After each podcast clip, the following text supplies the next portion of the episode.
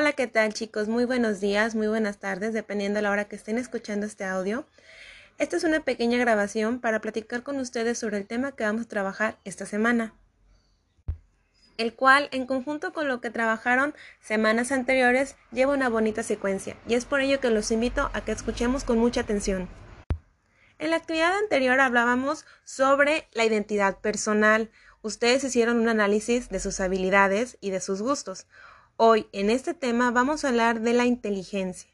Antes de poder continuar sobre lo demás, hay que dejar claro el concepto de inteligencia como tal. Muchas veces tenemos la errónea idea de que pensamos que la inteligencia solamente es tener muchos conocimientos o tener muy buenas calificaciones. Dejemos de lado este concepto obsoleto y enfoquémonos que la inteligencia es la capacidad que nos va a permitir adaptarnos a nuevas situaciones y sobrevivir, además de que es una habilidad que vamos adquiriendo con los conocimientos, que vamos razonando y que nos permite manejar mejores las situaciones y resolver más rápido los problemas. Ahora bien, el tema que vamos a ver el día de hoy es las inteligencias múltiples. Para el año de 1983, el psicólogo Howard Gardner, basándose en el concepto erróneo de la inteligencia, él decide hacer una teoría donde nos platica sobre ocho nuevas inteligencias que todos nosotros poseemos, las cuales nos permiten lo siguiente. Llevar a cabo una mejor resolución en los problemas cotidianos. Gardner Decía con su teoría que no solamente tenemos una capacidad mental, sino varias, concretamente ocho. Por ello te invito a que escuchemos las ocho inteligencias múltiples de Howard Gardner. Inteligencia número uno, lingüística. La lingüística es la capacidad de dominar el lenguaje y poder comunicarnos con los demás. ¿Sale? Esto puede ser de manera transversal entre las culturas. Desde muy pequeños hemos aprendido un idioma materno Posteriormente podemos aprender más. Este tipo de personas que tienen la inteligencia lingüística eh, habla sobre la habilidad de comunicación, tanto oral como escrita y la gestual. ¿Sabes? Es cuando tú puedes comunicarte con los demás sin problemas, leer frente al público, hacer oratoria, expresarte, redactar una carta, todo aquello que te permita comunicarte y sea una habilidad que tú tengas muy fácil. ¿Puedes reconocer alguna de las profesiones que vayan de la mano con la inteligencia lingüística?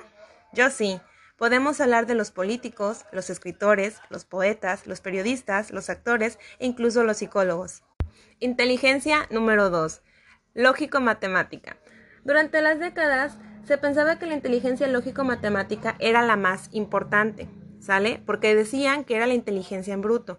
Sin embargo, esta se vincula más a la capacidad del razonamiento lógico y la resolución de problemas matemáticos. La rapidez que tengamos para resolver este tipo de problemas es un indicador que determina que esta inteligencia la poseemos. ¿Sale? A veces, sin darnos cuenta, vemos un problema matemático y eso nos permite eh, resolverlo de una manera práctica y ya estamos pensando en la solución, estamos pensando en la alternativa. A lo mejor al principio las matemáticas pueden ser un coco o un miedo. Sin embargo, las personas que tienen esta inteligencia ven el problema como un reto y deciden sacarle una solución pronta. Una de las eh, profesiones que podemos identificar con esa inteligencia pueden ser los científicos, los economistas, los académicos, ingenieros y algunas carreras que vayan de la mano con las matemáticas. Aunque también existen otras más que vamos a averiguar. ¿Alguna vez habían pensado que el ajedrez funciona con matemáticas? Le damos el paso a la siguiente inteligencia, que es la inteligencia espacial. La espacial, o conocida como visual espacial, es la habilidad que nos permite observar el mundo y los objetos desde diferentes perspectivas. Esta inteligencia destacan las personas que tienen que dominar el arte visual, ya sea pintores, diseñadores, escultores. Aquí se destaca mucho eh, la capacidad que tienen para idear las imágenes mentales, para dibujarlas, para detectarlas, ¿no? Para darle un sentido personal a través de la estética. Esta inteligencia va de la mano con la creatividad, con el diseño y sobre todo, lo mencionábamos, con la estética. Pero también vamos a buscar destacar en donde la gente ve algo simple, ver algo más, algo más especial. Y bueno, si estamos hablando de arte, le damos paso también a la siguiente inteligencia, la inteligencia musical. A todos nos encanta la música, a todos nos gustan las canciones y más cantarlas. La inteligencia musical es el arte universal. Todas las culturas tenemos un tipo de música eh, la cual nos permite demostrar y expresarnos, ¿no? Ahora, en la parte de la inteligencia musical, eh, no solamente es el escuchar, ¿no? También viene la parte de la interpretación, de la composición, la identificación de los sonidos, saber que una guitarra suena muy diferente a un piano, a un bajo o incluso una trompeta, pero que juntas pueden hacer una hermosa melodía. No falta decir que este tipo de inteligencia eh, va a cómo tocar un instrumento, cómo leer una partidura y cómo hacer que las piezas de música vayan en conjunto. Imaginen crear una banda donde tú puedas tocar una batería, una trompeta y agregar un piano. Sería interesante, ¿no? En la inteligencia número 5 vamos a ver la inteligencia corporal y sinestésica, o alguna vez escuchada como kinestésica. Las habilidades corporales y motrices son súper importantes para esta inteligencia. Cabe resaltar que a través de nuestro cuerpo también podemos expresar emociones y sentimientos. El cuerpo nos permite expresarlo, ya sea a través de la danza, del deporte y de todo aquello que requiera habilidades físicas. La coordinación es un gran ejemplo de ello. ¿Alguno de ustedes ha bailado payaso de rodeo sin equivocarse? Ahora bien, llegan dos inteligencias súper importantes. Estas dos inteligencias ah, hay que hacer mucho énfasis en esta palabrita porque estas primeras letras hacen que se pueda confundir, pero el significado que tiene cada una es muy importante. Incluso para tu vida personal te van a ser muy importantes. Hablamos de la inteligencia intrapersonal, la cual es la facultad para comprender y controlar el ámbito interno de cada uno de nosotros, poder regular nuestras emociones y ponerles atención a qué es lo que están destacándolas o despertándolas. Las personas con inteligencia intrapersonal son capaces de acceder a sus sentimientos y emociones y reflejar, reflexionar sobre ellos. Garner decía que esta inteligencia nos permite hacer una introspección y entender las razones, razones por las cuales nos sentimos de esta manera. ¿Sí? El poder identificar nuestros propios sentimientos, pensamientos, es una herramienta muy importante y nos permite también llevar un proceso que se llama toma de decisiones además de ir de la mano con algo que también conoceremos más adelante, que es la inteligencia emocional. Y bien, la segunda inteligencia de este carácter que les digo que no hay que confundir es la interpersonal. ¿Ven cómo cambia la palabra? La inteligencia interpersonal nos faculta para poder advertir cosas de las otras personas más allá de lo que nuestros sentidos logran captar, es decir, reconocer las emociones y sentimientos de las demás personas además de ser la capacidad que tenemos para poder empatizar con los demás. Esta habilidad para detectar y entender las circunstancias ajenas nos permite hacer un acercamiento más y comprender lo que piensa y siente la otra persona. Creo que es una habilidad que poco a poco se ha ido perdiendo, pero que espero ustedes puedan desarrollarla y me gustaría ver que en sus resultados esta inteligencia estuviera entre las primeras. Por último, y no por menos importante, llega la inteligencia naturalista. Esta inteligencia es de las más nuevas y que más auge se le ha hecho recientemente. Muchas veces olvidamos lo más importante y es nuestro medio ambiente, nuestro entorno, cómo lo hemos ido lastimando con la contaminación y con todos los desastres que han habido. La inteligencia naturalista permite detectar, diferenciar y categorizar los aspectos vinculados al entorno. Por ejemplo, con los animales, los vegetales, las plantas, con todo lo que nos relacione también con el clima, nuestra geografía y los fenómenos que vengan de la mano de la naturaleza. Este tipo de inteligencia se desarrolló para facilitar el uso creativo de los recursos que nos brinda la naturaleza en una manera positiva ser parte de la naturaleza y no solo afectarla, sino practicar como por ejemplo el reciclaje, utilizar las, tres, las cuatro R's, perdón. Eh, también el poder tener contacto con la naturaleza, respirar el aire limpio, hacer nuestra propia, este, nuestro propio huerto, tener contacto con, eh, desaparecernos un poquito del celular, del internet y mirar un atardecer, sentir cómo la lluvia toca tu piel, ¿no? Este tipo de inteligencias, muchachos, son muy importantes. Ahora, en el test que están haciendo o que ya realizaron, se van a dar cuenta que ustedes tienen las ocho. De una manera más sobresaliente algunas y algunas no tanto, pero que podemos trabajar para llegar a cumplirlas con todas. Y bueno chicos, hasta aquí termino con esta pequeña grabación, pequeña casi de 10 minutos. Me da muchísimo gusto estar en contacto con ustedes, aunque sea por este pequeño audio. Espero que esta información les haya servido de algo y sea interesante para ustedes. Si quieren, pueden investigar más, pueden leer más sobre este psicólogo y sobre las inteligencias múltiples. Les puedo asegurar que a veces no nos damos cuenta de las inteligencias que tenemos, pero que podemos sacarle mucho provecho. Que tengan un excelente día. Hasta luego.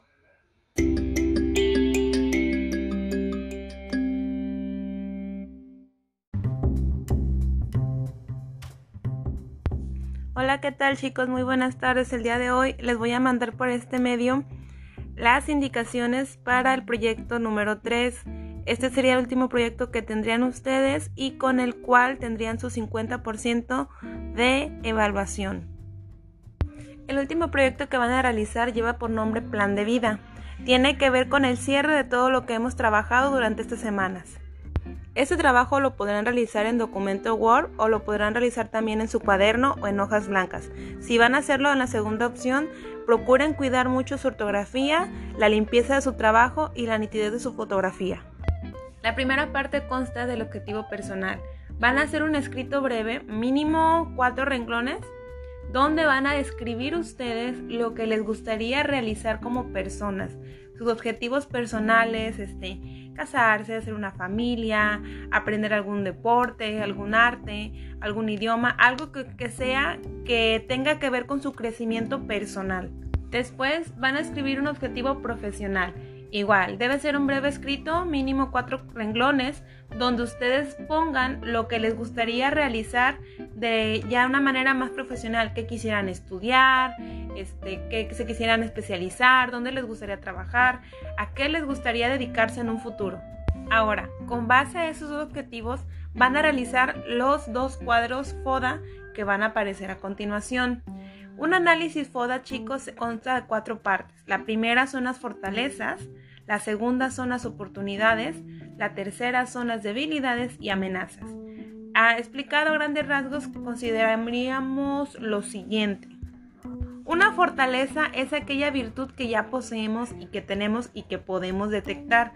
Una oportunidad son aquellas características que podemos desarrollar más y podemos trabajar en ello. Una debilidad es algo que se nos dificulta. Ojo, hay que em, tener la diferencia entre una oportunidad y una debilidad.